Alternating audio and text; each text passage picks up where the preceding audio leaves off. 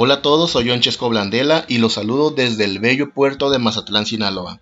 Esta semana vamos a hacer un tributo a todas aquellas mujeres talentosas, no solo de Mazatlán o de Sinaloa o de México, sino del mundo, que nos escuchan y que con su talento y su ejemplo han logrado superar todos esos límites que de pronto nos ponemos o que la sociedad o que quien sea nos pone Hoy tengo de invitada, no solo aquí en el podcast, sino también en YouTube, para que las personas que quieran ver el video vayan inmediatamente y, por qué no, o chesqueando y busquen la entrevista a nuestra querida Flor Estrada. Ella es cantante de ópera, maestra de canto y actualmente está escribiendo cuentos y está exponiendo sus pinturas en diferentes escenarios de aquí de Mazatlán. Les pido un poquito de comprensión porque esta entrevista se hizo en la calle, así que el audio tiene algunas deficiencias y espero que el ejemplo de esta mujer sirva, ayude e inspire a muchos y muchas de ustedes que nos escuchan. Esto es y por qué no el podcast. Bienvenidos. Hola amigos, ¿cómo están? Yo soy John Chesco Blandela y hoy tenemos a alguien muy, muy, muy especial para mí, alguien que yo admiro y que sé que va a dejar una semillita en ustedes porque todo lo que ella se ha propuesto lo ha logrado, ¿no? Así es. Ella, aparte de ser cantante de ópera, es pintora, escritora y no sé qué más. Sorpréndenos, Flor Estrada, bienvenida. muchas gracias por la invitación. Híjole, pues, ¿por dónde empezamos? desde el inicio, desde el inicio. Híjole. Ella, es mi, ella fue mi maestra de canto en la escuela de, de, arte, pero una vez platicando coincidimos de que, en que estuvimos en grupos juveniles y cantamos en diferentes escenarios de aquí de Mazatlán. Así es. ¿Ahí es donde comenzó o cómo? Mira, yo creo que la inquietud por el canto inició desde mucho antes, por ahí de la secundaria. Yo estaba en la ETI y organizaban concursos de canto. Y ahí se me ocurrió un día, bueno, ¿por qué no? No, hay que... ¿Y por qué no? ¿Y por qué no? ¿Verdad? Hay que meternos a los concursos, ¿no? Nunca gané, nunca quedé en las finales. Creo que en el último, creo que sí fue como cuarto lugar o algo así. El caso es que ahí mismo en la ETI me integré en el coro. Y como que desde entonces empezó como que esa semillita de querer hacer arte o de cantar en ese momento, ¿no?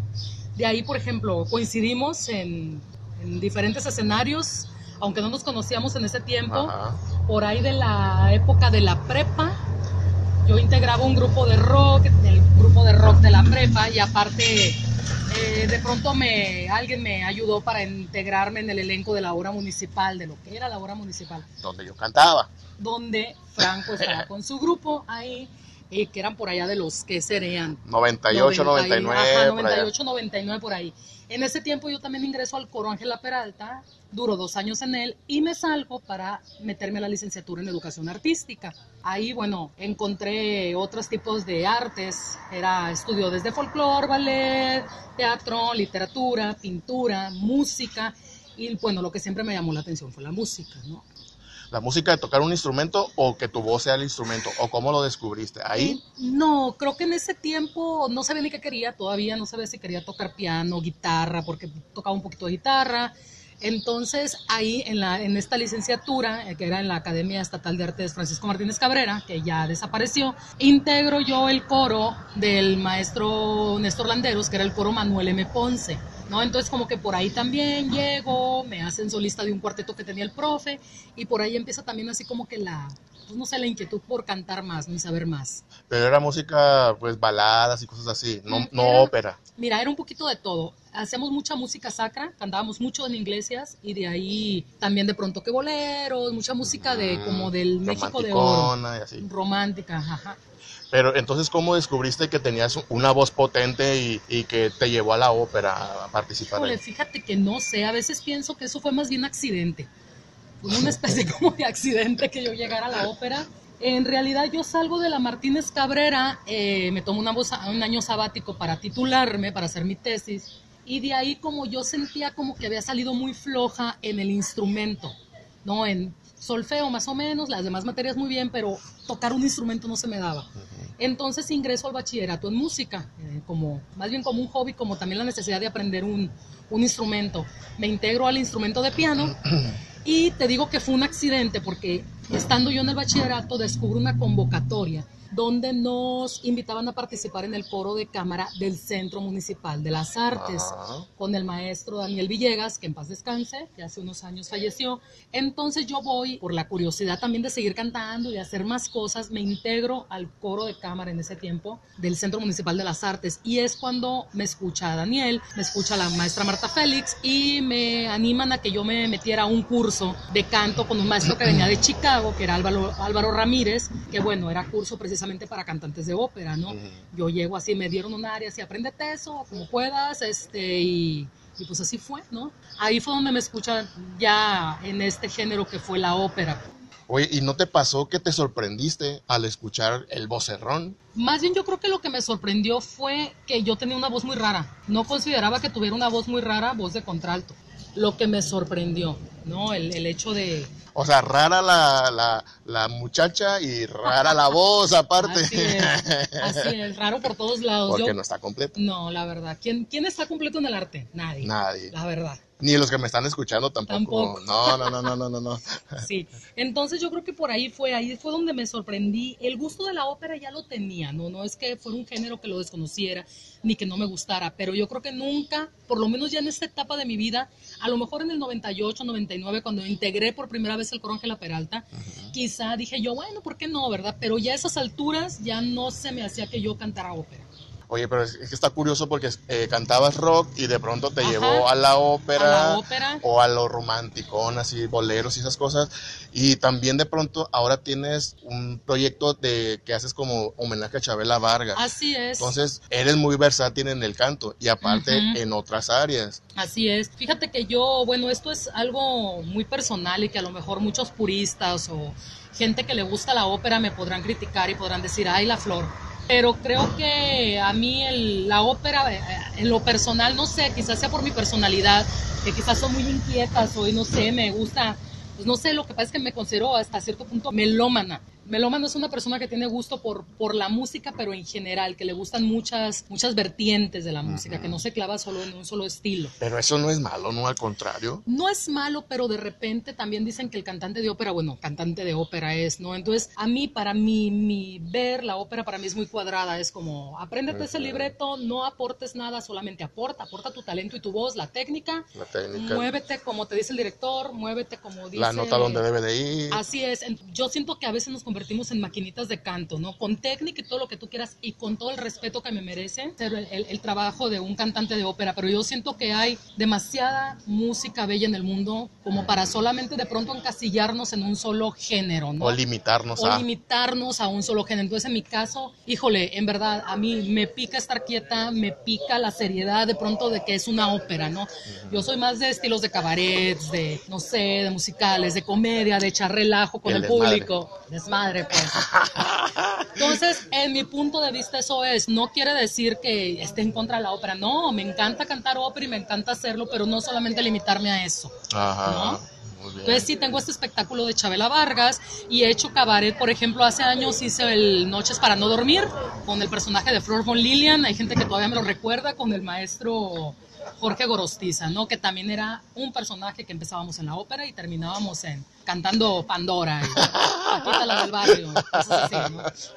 Era algo así también muy loco, muy, mucho relajo, mucho desmadre. Oye, y esa versatilidad que tienes en el canto también la estás llevando a otras áreas del arte. Sí. ¿Eso de dónde surgió? ¿O fue algo que se te ocurrió? ¿O porque, bueno, yo recuerdo, no sé si estoy mal, pero una vez en Facebook creí yo o entendí mal que alguien te criticó porque empezaste a subir tus pinturas, pues. Entonces yo dije, pero ¿por qué la están criticando? ¿Por qué, aunque sea cantante de ópera, por qué no puede pintar? ¿Por qué no puede actuar? ¿Por qué no puede bailar? Sí, claro. Entonces, ¿qué te llevó a eso? ¿Ya lo hacías desde antes o fue algo que de pronto nació la necesidad?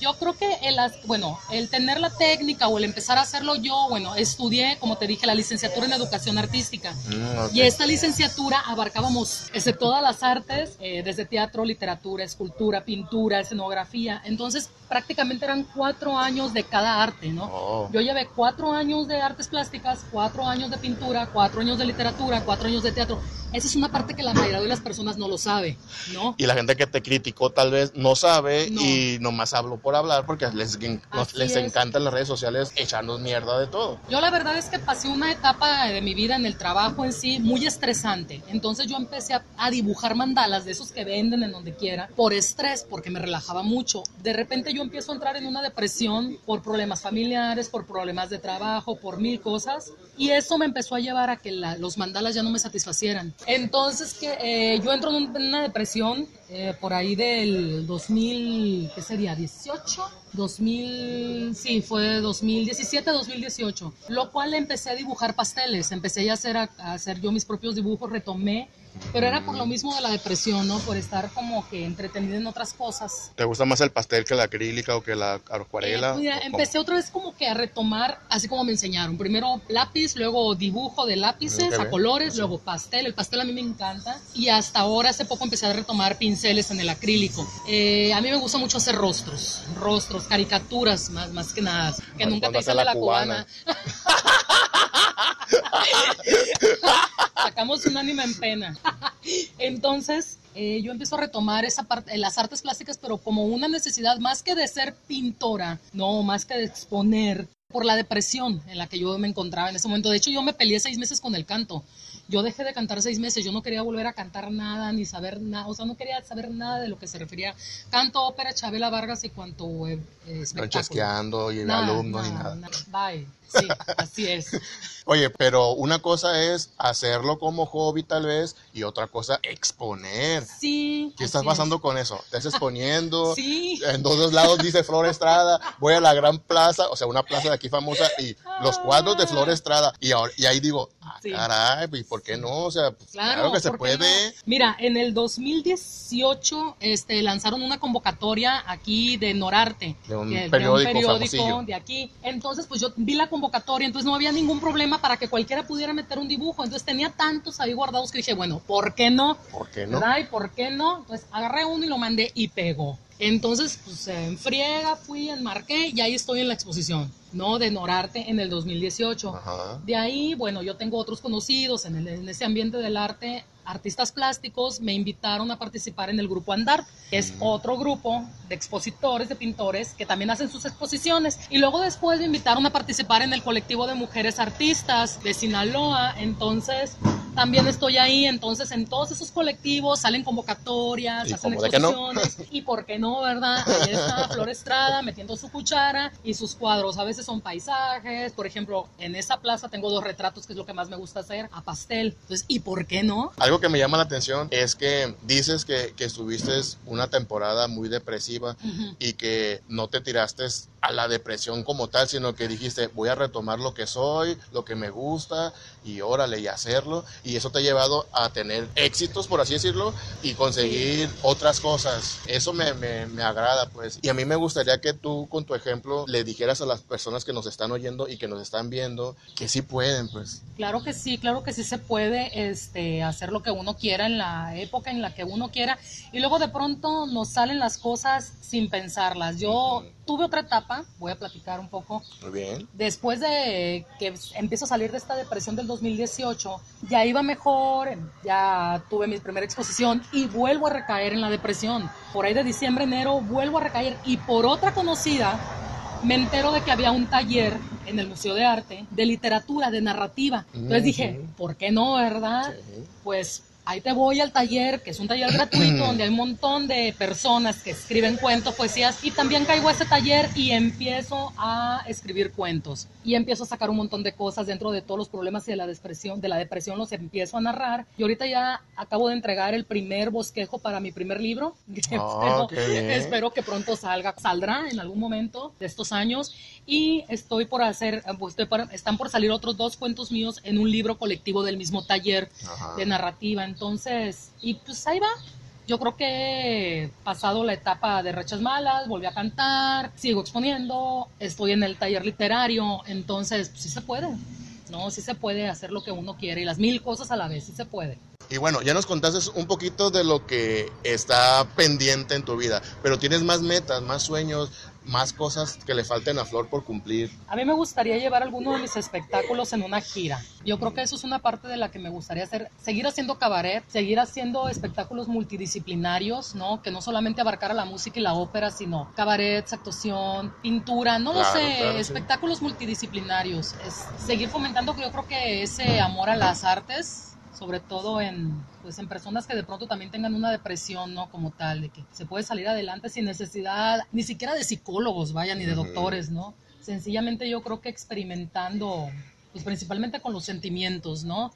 Y con las cosas que de pronto uno tiene ahí guardadas, que uno no sabe de pronto cómo lidiar con ellas y cómo sacarlas y qué mejor que las artes para eso. Claro. ¿no? Es el mejor psicólogo o droga que puede haber o alcohol que pueda haber. La verdad, porque digo, es, es muy sencillo caer en drogas y alcoholes cuando uno está en unas situaciones difíciles, pero con el arte creo que, pues no, para ti ha, servido muchísimo. Claro que sí.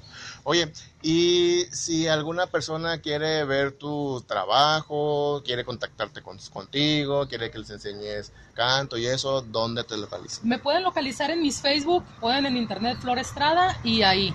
Famosísima. Famosísima.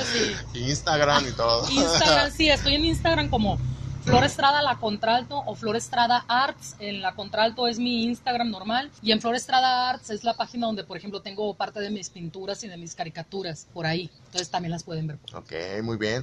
Amigos, como ven, Flor Estrada también es un ejemplo de constancia, de disciplina, de talento. Y si ella ha podido hacer tantas cosas y ha logrado tantos sueños y vienen muchos más y lo que le falta, ustedes, ¿por qué no? No se limiten, hay que seguir nuestros sueños, nuestras corazonadas, nuestros talentos, hay que desarrollarlos, hay que estudiar para eso y no dejar que ni la depresión, ni los comentarios malos, ni nada nos detenga. Y aunque se rían, ¿eh? porque en la primera exposición hubo quienes llegaron, compañeros o amigos míos. Amigos.